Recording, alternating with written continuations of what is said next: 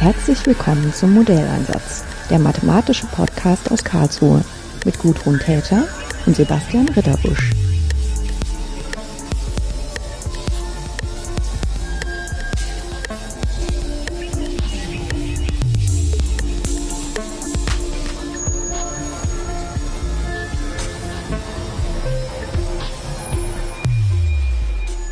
Heute bin ich nochmal in Dresden im Willersbau, wo die Fakultät für Mathematik der TU Dresden sitzt. Und mir gegenüber sitzt Guntram Scheitauer. Guntram Scheitauer hat ähm, Bücher veröffentlicht zum Thema ähm, Packungs- und Zuschnittsoptimierung. Und deshalb dachte ich, äh, mein Aufenthalt hier in Dresden wäre eine ganz gute Gelegenheit, mir den Experten zu schnappen und darüber mal ein schönes Gespräch zu führen. Deshalb sitzen wir jetzt hier in seinem Büro und er ist ein bisschen überrascht. Aber ich bin mir ganz sicher, dass das ein spannendes Gespräch wird, weil ich selber das Thema so spannend finde. Und bei ihm muss es ja auch spannend sein, sonst wäre er nicht so lange dabei geblieben. Hallo Guntram. Hallo. Vielleicht wäre es ganz gut, ähm, darauf ähm, als erstes einzugehen, äh, was denn so ein typisches, besonders einfaches Zuschnittsproblem vielleicht ist und ähm, inwieweit man das mathematisch angeht. Und dann gucken wir einfach mal, wie komplex wir das ähm, im Gespräch darstellen können, das Thema. Ja, ein ganz einfaches Zuschnittproblem kann man als einfachstes diskretes Optimierungsproblem ansehen. Gegeben ist ein Material einer Länge L und zuzuschneiden sind kleinere Teile mit kürzeren Längen und es ist zunächst egal, wie oft ich ein Teil erhalte und ich möchte jetzt dieses Material möglichst gut ausnutzen, das heißt also eine Abfallminimierung machen. Das kann man modellieren als ein klassisches äh, Rucksackproblem. Man hat eine Nebenbedingung, die Gesamtlänge darf die Materiallänge nicht übersteigen und die Variablen müssen ganzzahlige Werte annehmen, weil es macht keinen Sinn, ein halbes Teil zuzuschneiden. Ja, halbes Teil wäre dann Abfall, ne? Das ist Abfall. Genau. Also die Vorstellung wäre dann, man hat zum Beispiel einen langen Stiel und will daraus Teile machen, die man dann an eine Schaufel dran macht und das hat halt eine bestimmte Länge, die man als sinnvolle Arbeitslänge ansieht und die schneidet man dann so oft ab, wie es geht. Ja, und diese Fragestellung, die lässt sich ganz leicht dann auf zwei- und dreidimensional übertragen. Zweidimensional, man möchte eben aus einer großen Spannplatte Teile für einen Schrank oder sowas zuschneiden, Rechtecke. Man hat dann gewisse Restriktionen zu beachten. Wie erfolgt der Zuschnitt? Ob mit Kreissäge, also Guillotine-Schnitte oder ob ich um die Ecke schneiden kann und so weiter. Hm.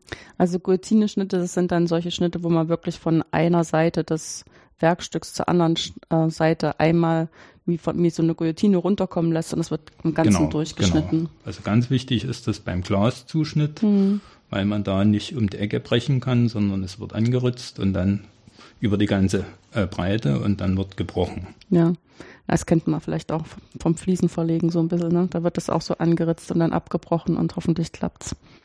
Du hattest gesagt, das ist wie ein Rucksackproblem. Was ist denn das Rucksackproblem? Ja, Rucksackproblem, äh, ich habe ein gewisses Volumen und möchte jetzt Teile beliebig verformbar, zum Beispiel T-Shirts oder Hosen da rein und, und frage mich, was nehme ich auf die Wanderung mit? Ich muss dann den einzelnen Teilen eine gewisse Bewertung zuordnen, was ist wichtig für mich.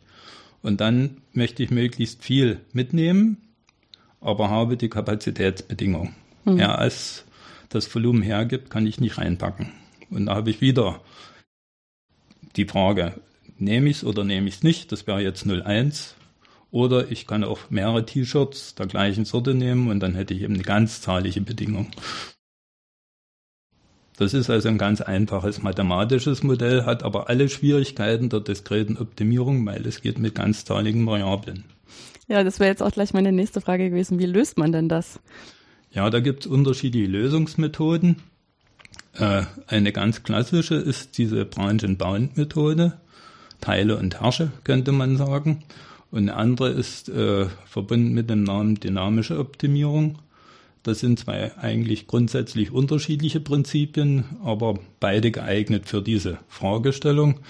Und eine dritte, äh, inzwischen sehr moderne Methode ist, also man löst tatsächlich als äh, lineares Optimierungsproblem durch Hinzunahme von weiteren Bedingungen, die aus einer im Allgemeinen nicht ganzzahligen Lösung dann eine ganzzahlige Lösung erzwingen.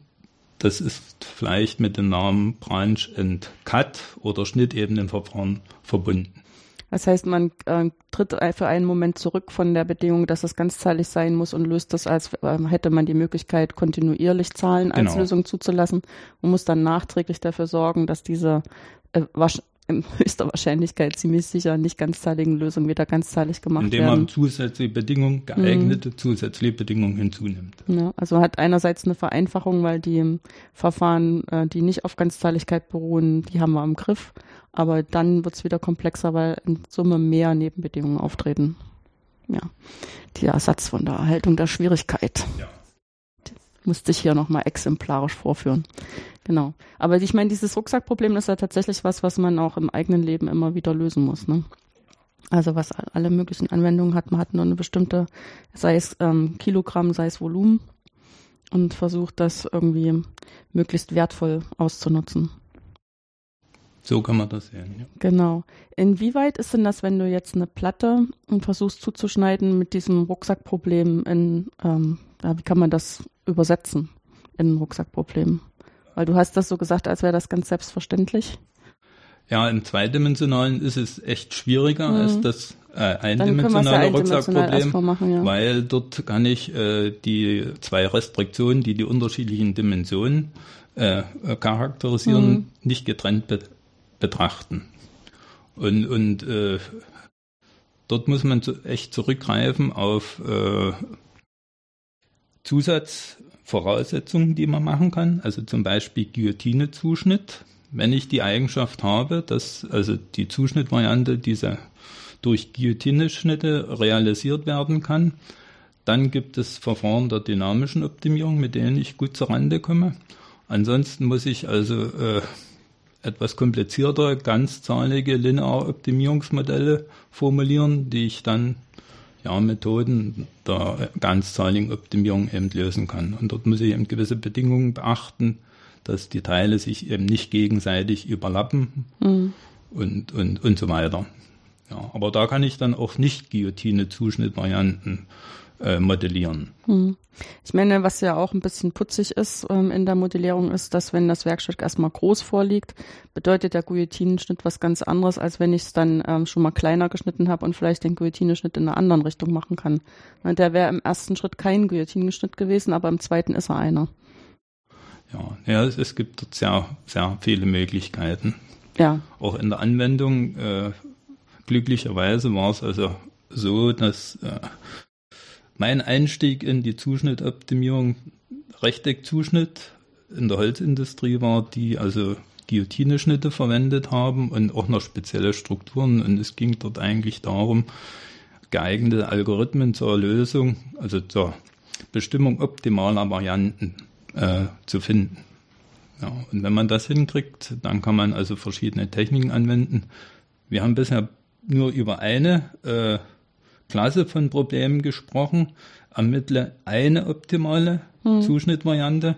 Es gibt dann eine zweite Klasse von Problemen, wo ich Materialminimierung machen möchte. Ich möchte viele Teile erhalten und ein Ausgangsmaterial ist nicht ausreichend. Dann steht die Frage, wie viel Ausgangsmaterial muss ich verwenden, um mit möglichst wenig meinen Gesamtbedarf erfüllen zu können. hm. Und bei Lösungsmethoden für diese zweite Klasse, da tauchen die der ersten Klasse als Teilprobleme auf. das heißt, wenn man das ähm, einfachere Problem gelöst hat, ist das schon mal ein Baustein, um dann das komplexere Problem auch ein, lösen ein zu können. gewisses Hilfsmittel Mhm. ist das, ja. Um nicht zu sagen, also es ist günstig oder notwendig, dass ich in der Lage bin, diese Fragestellung, mhm. eine optimale Variante zu ermitteln, Hm. dass ich das effe effizient lösen kann, um dann eben die komplexeren Aufgabenstellungen bearbeiten zu können und zumindest näherungsweise lösen zu können. Ja. Jetzt hattest du gesagt, ähm, die sozusagen älteste Idee war Branch and Bound. Was ist denn das ähm, für eine Idee? Wie Branch and Bound ist, man hat einen zulässigen Bereich, relativ groß, unter Umständen auch kompliziert beschrieben. Und man zerlegt diesen äh, Bereich schrittweise in Teilbereiche. Zunächst vielleicht in einer einfachen Variante, man separiert den in zwei Teilbereiche und erhält aus einem Optimierungsproblem jetzt zwei Optimierungsprobleme, falls man in der Lage ist, diese zwei, also die Zielfunktion bleibt ja für jeden Teilbereich die gleiche, wenn man die getrennt lösen könnte, würde man einfach die bessere der beiden Lösungen nehmen und hätte das Gesamtproblem gelöst. In der Regel würde es nicht funktionieren. Ich muss die so erhaltenen zwei Teilbereiche weiterzulegen, bis ich ja vielleicht eine äh, zulässige oder eine gute Lösung gefunden habe.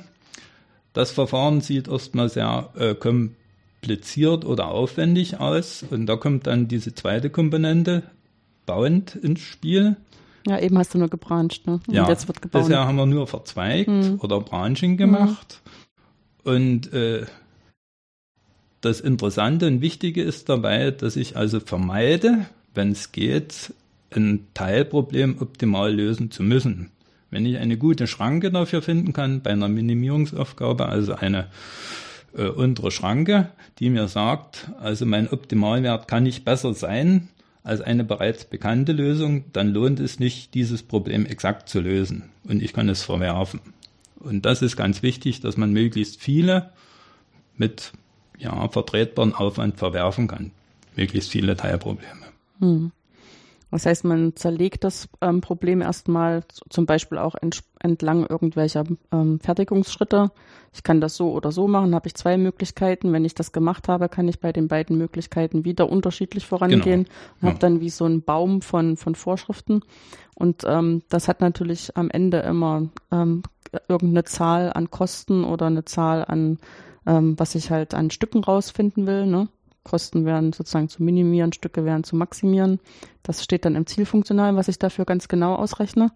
Und dann kann ich eventuell schon unterwegs feststellen, dass ich hier gerade auf dem Weg bin, der auf alle Fälle zu teuer wird im Vergleich zu Wegen, ähm, die ich schon weiß, ähm, dass die billiger sind durch irgendeine Abschätzung, die ich von vornherein ein bisschen günstiger bekomme, als erstmal den ganzen Weg lang zu gehen. Ja, also im eindimensionalen Rucksackproblem zum Beispiel könnte ich also einen gewissen Teiletyp hernehmen und sage, ich nehme den zweimal rein mhm. oder mindestens zweimal rein und als Alternativproblem, ich nehme höchstens einmal rein. Und dann versuche ich abzuschätzen, welcher Abfall entsteht dann mindestens. Und wenn ich sehe, dort entsteht viel Abfall im Vergleich zu dem anderen Teilproblem, dann würde ich erstmal das weiter untersuchen, wo wenig Abfall entsteht. Ja, und das muss man dann iterativ natürlich machen. Mhm. Ja, aber das ist so ein bisschen, wie du gesagt hast, Teile und Herrsche. Wenn man gute Schranken hat, braucht man gar nicht viele von den Wegen zu verfolgen. Ist natürlich schlecht, wenn die Wege alle irgendwie sehr gleich gut sind. Ne? Es, es gibt natürlich auch hier den Satz nach, von der Haltung der Schwierigkeit mhm. und man kann äh, im Prinzip in jeder Problemklasse immer sehr ungünstige Beispiele für jeden Branch- und Bahn-Algorithmus finden. Mhm. Deshalb interessiert man sich auch für andere Lösungsmethoden, also dynamische Optimierung ist gerade bei dem Rucksackproblem, wenn ich da n unterschiedliche Teile habe und eine vorgegebene Kapazität des Rucksacks, dann kann ich diesen Aufwand im Prinzip äh, abschätzen durch eine konstante mal Anzahl der Teile mal Kapazität des Rucksacks. Das ist sogenannte pseudo-polynomialer Algorithmus. Also ein gut abschätzbarer Aufwand, den ich treiben muss. Im Unterschied zu Branch and Bound, da kann ich den Aufwand in der Regel ganz schlecht abschätzen oder gar nicht abschätzen. Ja, und mitunter ist also diese Zahl, die ich zur Abschätzung rauskriege, also klein genug, sodass ich immer dieses Verfahren annehmen kann. Insbesondere hat es diesen Vorteil äh, für Probleme der gleichen Größenordnung, also gleiche Anzahl von Teilen und gleiche Kapazitätsgröße, kommt dann in etwa auch der gleiche Rechenaufwand. Mhm. Während bei Branch und Bahn kann das ganz unterschiedlich sein, von ganz schnell bis exponentiell. Im ungünstigen Fall ist es eben exponentiell Branch und Bahn, ja. weil ich exponentiell viele Teilprobleme erzeuge. Ja. ja. das ist so ein kombinatorischer Abseitsfall, in die man sich da manövriert. Ne? Und wenn man dann zu viel teilt, wird es sehr schnell sehr viel. Ja, das kennt man ja von dem ständig Verdoppeln, dass einem das ziemlich schnell um genau, die Ohren fliegt. Genau. Hm. Ähm, wenn das jetzt auf dem Computer umgesetzt wird, dann treten ja wahrscheinlich noch mehr Probleme aus, dass man dann irgendwie auch solche Rechenalgorithmen suchen muss, die dann nicht irgendwie die Fehler auch noch verstärken oder? Naja, mit Rundungsfehler oder sowas hat man in der Regel äh, wenig zu tun, hm, weil. Wenn du das ganzzahlig machst? Oder? Wir können alles als ganzzahlig hm. voraussetzen und äh, Anwendungsaufgaben. Äh, es gibt keine reellen Daten in, in Realität. Hm. Ja, und, und da kann man immer von der kleinsten Maßeinheit, die eben äh, zutreffend ist, ausgehen und, und mit ganzzahligen Werten rechnen. Hat Vor- und Nachteile. Ja, mitunter ist man noch mit stetigen Aufgaben viel besser dran und Rundungen liefern hinreichend gute Lösungen, aber es hängt von der Größenordnung der Problemstellung ab. Ja. Also diese ursprüngliche Aufgabenstellung, jetzt ähm, ähm, Werkstücke Holz zu zerschneiden, im Wesentlichen mit Guillotinschnitten. Ähm, an welchen Stellen kann denn das noch schwierig, also sozusagen, wo kommt denn da noch mehr Komplexität rein? Äh, Komplexität, größere kommt hinein, wenn ich die Dimensionen vergrößere. Mhm. Also dreidimensionale sind wesentlich schwieriger als zweidimensionale.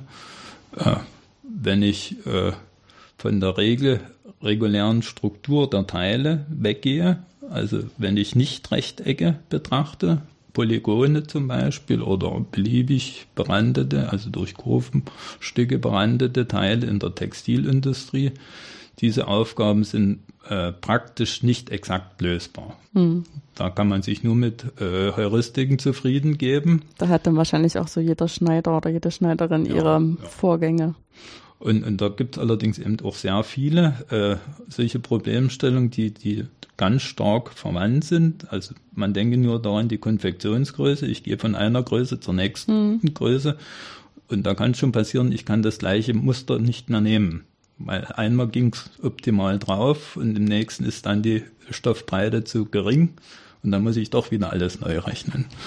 Äh, in der Richtung, also äh, wenn ich also von regulären Teilen, Form zu nicht regulären übergehe, entstehen schwierigere Probleme. Oder bei der Berücksichtigung zum Beispiel des äh, realen Materials, gerade bei Holz, was sehr interessant ist. Häufig möchte man gewisse äh, Merkmale oder Fehler des Holzes nicht dabei haben. Und dann äh, muss man eben so eine Optimierung machen, die also gewisse Bereiche ausschließt in der Optimierung. Was also sehr interessant ist, was aber auch für die Wirtschaft also ein brennendes Problem ist. Und da gibt es aber auch noch viele technische Probleme, weil man muss das automatisieren, die Fehlererkennung. Das ist also für Leute, die solche, äh, ja, wie sagt man da am besten, eine Fehlererkennungsmaschinen produzieren und Fehler können sein, also Äste, die sind offensichtlich oder mhm. Risse, die da drin sind, aber auch Verfärbung. Das erkennt man dann irgendwie visuell. Zu starke ne? Maserung, mhm. also optisch. Ja. Äh, das wird zum Teil jetzt in der Hand gemacht, ist das alles ganz klar, aber wie soll der Computer das entscheiden? Ja. Aus das Messsystem muss es erstmal differenzieren können und mhm. dann muss es in Algorithmus eben doch unterschieden werden. Ja, wahrscheinlich ist es auch ein Unterschied, ob ich dann, was weiß ich, weiß, ich muss eine Schrankwand 10.000 Mal produzieren und habe halt zu erwarten, die und die Bretter sind halt irgendwie der mhm. Standard, aus dem ich das mache. Und dann versuche ich wirklich bis aufs Letzte das auszuixen, dass das ganz ähm, so optimal wird, dass man wirklich auch mathematisch optimal sagt. Oder ich habe, ähm, ich will jetzt ein Baustück machen, guck mir die drei Bretter an, die ich habe und versuche das dann irgendwie möglichst gut zu machen, was dann wahrscheinlich nicht wirklich das Optimum ist weil ich nicht so viel Zeit da rein verstecken kann. Ne? Ja, man behilft sich jetzt sehr häufig dadurch, dass man also relativ kleine Teile zuschneidet aus dem Rohmaterial, mhm. also zum Beispiel aus Buche oder mhm. so, und die dann aber verleimt und dann größere Teile wieder produziert und dann gibt es ein Furnier drüber. Und dann kann man es gar nicht mehr sehen, ja. Ja. Ja, ich meine, beim, gerade beim Holz ist es ja auch so, dass man eigentlich auch immer den Schnitt mitrechnen muss, dass der Material mit wegnimmt, ne? Ja, das ist aber für die mathematische Seite kein Problem, ja. die Schnittfuge. Ja. Aber in Metallindustrie ist zum Teil Schnittfuge nicht vorhanden, mhm. aber es hängt auch von der Technologie ab, ob die mit Laser schneiden oder ob die eine Schlagschere nehmen. Ja. Gibt es sehr unterschiedliche Anwendungen. Ja. Ich meine, wenn ich jetzt von, also sozusagen diesen Zuschnittssachen, die ich mir immer vor allen Dingen zweidimensional vorstelle, zu dreidimensionalen Sachen gehe, dann sind ja die dreidimensionalen Sachen in der Anwendung meistens eher Packungsprobleme. Ja. Na, da wird ja nicht aus dem Block wirklich was geschnitten. Ja, es gibt auch Zuschnittprobleme. Also ja. hier, wenn man irgendwelche ja, äh, Füllstoffe nimmt, um, um zum Beispiel Bildschirme stabil transportieren zu können, erfolgt ein 3D-Zuschnitt aus den Styropor oder sowas. Stimmt. Ja. Ansonsten sind natürlich da die Packungsprobleme äh, im Vordergrund und da gibt es aber auch äh, Verallgemeinerungen, Verkomplizierungen, zum Beispiel wenn ich eben in ein Flugzeug packen will. In der Regel werden ja Quader eingepackt, aber da habe ich eben keinen quaderförmigen Stauraum, sondern ein bisschen anders. Im Schiff ist es genauso. Hm. Häufig kann man abstrahieren, dass man mit quaderförmigen Stauraum rechnet, aber de facto ist es nicht so. Ganz abgesehen davon, in der Raumfahrt muss man noch ein bisschen genauer rechnen, um möglichst optimal das hm, ja, die haben noch viel weniger Platz zur Verfügung. Ja, genau. Und dann geht es dann am Ende auch noch um das Gewicht. Wobei man sagen kann, das, was die an Sachen so mitnehmen, ist wahrscheinlich gegenüber dem Gewicht von dem Treibstoff schon mal nicht so. Ja, wichtig. das stimmt schon, aber ja. es wird überall das Epsilon noch rausgeholt. Mhm. Ähm, wie hat sich denn das jetzt für dich ergeben, dass du ausgerechnet in dieses Thema gekommen bist? Oder wir können ja vielleicht noch eher ansetzen. Wie, wieso hast du dich eigentlich entschieden, Mathe zu studieren? Das ist eine schwierige Frage. Mathe hat mich eben immer interessiert, ist mir leicht gefallen. Ja. Und ich dachte, Mathe kann man schon erst mal ganz gut gebrauchen irgendwie. Und die Entscheidung war zwischen Physik und Mathematik mhm. und dann bin ich eben in der Mathematik gelandet. Äh, und glücklicherweise habe ich auch relativ schnell die, die Kurve zur Forschung gekriegt. Also im dritten Semester konnte ich schon den ersten Algorithmus be äh, beweisen, dass der also auch die Komplexität kubisch hatte, obwohl in der Literatur stand, es ist mit n hoch 4. Und naja, dann hat sich das ergeben, dass die Richtung in diskrete Optimierung gelaufen ist. Und dann kam, ja, während des Studiums hat man ja nur die akademischen Beispiele betrachtet. Rucksackproblem, Rundreiseproblem. Ja, du die, sagst die das so nur. Ich meine, das ist natürlich auch trotzdem erstmal, um da im Kopf so ein bisschen ja, diese Welt zu erschließen, sind die ja erstmal gar nicht schlecht. Ne? Ja, äh, Rundreiseproblem habe ich dann auch für die Doktorarbeit verwendet. Hattest du hier in Dresden studiert? Ich habe hier in Dresden ja. studiert und auch dann hier promoviert. Promoviert, ja, da aus der Zeit kenne ich dich. Ja, und dort äh, ist in parallel während meines Forschungsstudiums äh, eine Frage aus dem Zuschnittumfeld herangetragen worden. Das wurde damals als ein sehr großes lineares Optimierungsproblem mit Ganzzahligkeitsforderungen formuliert. Und äh, da war die Notwendigkeit, eine andere Lösungstechnik im Prinzip zu finden. Und ja, es hat sich glücklicherweise so ergeben, dass man sowohl die Technik gefunden hat, als auch die, die Frage beantworten konnte, wie werden praktische Zuschnittvarianten modelliert. Und dann hat sich das so ergeben. Ja, das war irgendwie Anfang der 80er. Das war Anfang der 80er Jahre, ja. Ja, wir haben dann zusammen mit meinem Betreuer von der Doktorarbeit, also viele Zuschnittprobleme betrachtet, zum Beispiel welche aus der Textilindustrie. Einer unserer Kollegen ist ja dann direkt zu dem VEB Herrenmode gegangen, zu DDR-Zeiten. Und ja, man konnte das eben ausbauen in alle möglichen Richtungen. Es gab auch viele interessante Kollegen, die analoge Fragestellungen betrachtet haben, in der Regel auch alles sehr kompliziert. Die Frage, wie viele Kreise ja, kann man in ein Quadrat packen, minimaler, äh, oder ich gebe die Anzahl der Kreise vor, alle mit Radius 1 und frage mich, wenn ich jetzt 27 Kreise habe, wie groß muss das kleinste Quadrat sein, damit alles reingeht. 27, ja, Theoretisch geht das vielleicht gut zu formulieren, aber ich habe nicht lineare Optimierungsprobleme mit einer Unmasse von lokalen Minima. Praktisch ganz schwierig zu lösen. Und die Lösungsmethode, die ist dort ähnlich wie beim Branch and Bound, wobei also das noch ein bisschen komplizierter ist. Die Zerlegung des zulässigen Bereiches muss ich so gestalten, dass ich also pro Teilproblem eine konvexe Optimierungsaufgabe erhalte. Und das ist also, naja, für Eingeweihte, denke ich mal, schon klar zu sehen, ganz schwieriges Zeugs. Hm. Ja, jetzt mal, das ist ja auch, also das hängt, steht ja im Zusammenhang damit, dass du eben schon davon gesprochen hast, dass so viele lokale Minima sind. Und wenn du das erstmal konvex gemacht hast, dann bist du ja sicher, dass es ähm, Globales gibt. Ja. Ja. Dann, Aber es, es werden eben sehr, sehr viele Teilprobleme mhm. und, und, und die Schrankenfindung ist dort auch schwierig. Das, ähm, den Begriff zulässiger Bereich haben wir jetzt schon ganz oft genommen, ohne ihn wirklich zu erklären, weil er so ein bisschen auch selbsterklärend ist. Mhm. Das ist ähm, für Leute, die schon lineare Optimierung gemacht hat, ist das im Prinzip der Bereich, aus dem man Lösungen erlauben kann.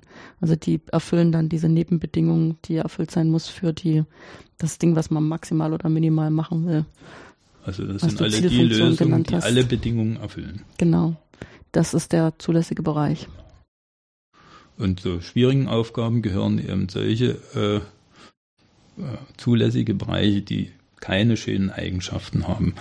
Keine schönen meint zum Beispiel, dass der zulässige Bereich nicht zusammenhängend ist mhm. oder selbst nicht konvex ist.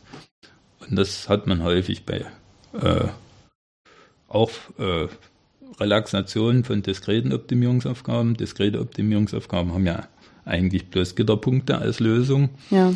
Ja, aber ich kann da stetige Relaxation betrachten, indem ich jetzt also die Ganzzahligkeitsforderung weglasse und alle Variablen als kontinuierliche ansehe. Und dann gibt es aber viele Aufgaben auch, wo der zugehörige äh, stetige Bereich nicht zusammenhängend ist. Und wenn er nicht zusammenhängend ist, muss ich ja absichern, dass ich jede dieser nicht zusammenhängenden Bereiche für sich untersuche. Ja. Und das ist mitunter sehr aufwendig. Ja. ja, das ist immer so ein bisschen, also das, wenn man anfängt, irgendwelche Mathematik zu machen, dann denkt man schon gar nicht drüber nach und setzt immer erstmal voraus, das Ding, was man machen will, muss auf alle Fälle Zusammenhang sein. Sprich, dann wird es einem immer ganz ähm, mulmerig, wenn man dann feststellt, oh, das fällt jetzt weg und das ist so eine ganz elementare Voraussetzung für die Argumente. Aber wenn du sagst, äh, man hat dann so eine Holzplatte und da soll eben zum Beispiel so ein Astloch nicht genutzt werden, dann hat man es ja schon automatisch, dass man da in der Mitte einen Bereich hat, der nicht zulässig ist, schon rein geometrisch nicht. Und dann ist auch das Gebiet, das aufgeschnitten werden soll, schon nicht mehr zusammenhängend. Also nicht einfach zusammenhängt. Könnte man so sehen. Ja, zum Beispiel. Das ist jetzt so, damit man ein ja, Bild vom ja. inneren Auge hat. Und das wird natürlich auf der Ebene, wo man das Problem mathematisch formuliert, ähm, noch präziser und auch auf anderen Ebenen zutreffend. Ähm, äh, wie ist das dann weitergegangen mit dem, äh, mit diesen Themen? Weil du hattest jetzt erstmal über die Anfangsjahre gesprochen. Ja, also es gab einen Boom der Bearbeitung, also von Leuten aus äh, der Dresdner Schule mhm. nach den nach Beginn der 90er Jahre, wo also viele Anfragen von seitens der Industrie kam, also um gute Optimierung in die Anwendung zu führen, sowohl also aus der Holztechnologie, aber auch aus Logistikbereichen. Und da haben wir eine ganze Reihe von Untersuchungen gemacht, unter anderem also auch äh, so weit, dass Algorithmen in den Maschinenbau übernommen wurden. Ja, also der Zuschnitt von Rohholz, kann ich sagen, erfolgt zu Teil nach unseren Algorithmen. Auch heute noch. Auch heute noch, ja. ja auch heute noch. Es gibt natürlich Weiterentwicklungen, äh, äh, aber die Grundprinzipien sind schon die gleichen. Ja. Wann ging das los mit diesen Packungssachen? äh, Packungssachen auch in den 90er Jahren. Mhm. Die Logistiksachen waren dreidimensionale, also es geht Fragestellung optimale Palettenbeladung, mhm. wobei man eben da unterscheiden kann zwischen äh, Produzenten, die also jetzt Massenware produzieren und das auf Paletten. Da kann man nicht davon ausgehen, es ist immer der gleiche Kartontyp zum Beispiel. Und ich möchte jetzt möglichst viel auf eine Palette, Europalette zum Beispiel, Standardmaß 800 mal 1200 und eine gewisse Höhe, die ich erlaube, reichlich einen Meter. Äh, das ist schon ein schwieriges Problem. Und wenn ich aber jetzt in so einem Verteilungslager bin, die also jetzt auf meinetwegen einzelne Geschäfte, die waren, da möchte kein Geschäft eine ganze Palette voll tausend Stück von einer Sorte haben, sondern die wollen viele dann unterschiedliche, äh, zum Beispiel Quader haben und äh, das ist auch eine Frage, also von einem Verteiler optimale Paletten zu beladen. Und das gleiche kann man so sehen, wenn ich also Container beladen will, dann habe ich größere, meistens Einheiten, die ich aber auch optimal als dreidimensionales Packungsproblem da äh, modellieren und berechnen muss. Und das möchte ja dann vielleicht auch schön schnell rechnen, damit ich dann morgens das beim Das ist Packen natürlich immer eine Schwierigkeit, mitunter kann man unterscheiden, dass man es offline rechnen kann. Mhm. Also ich habe genügend Zeit, um das zu machen.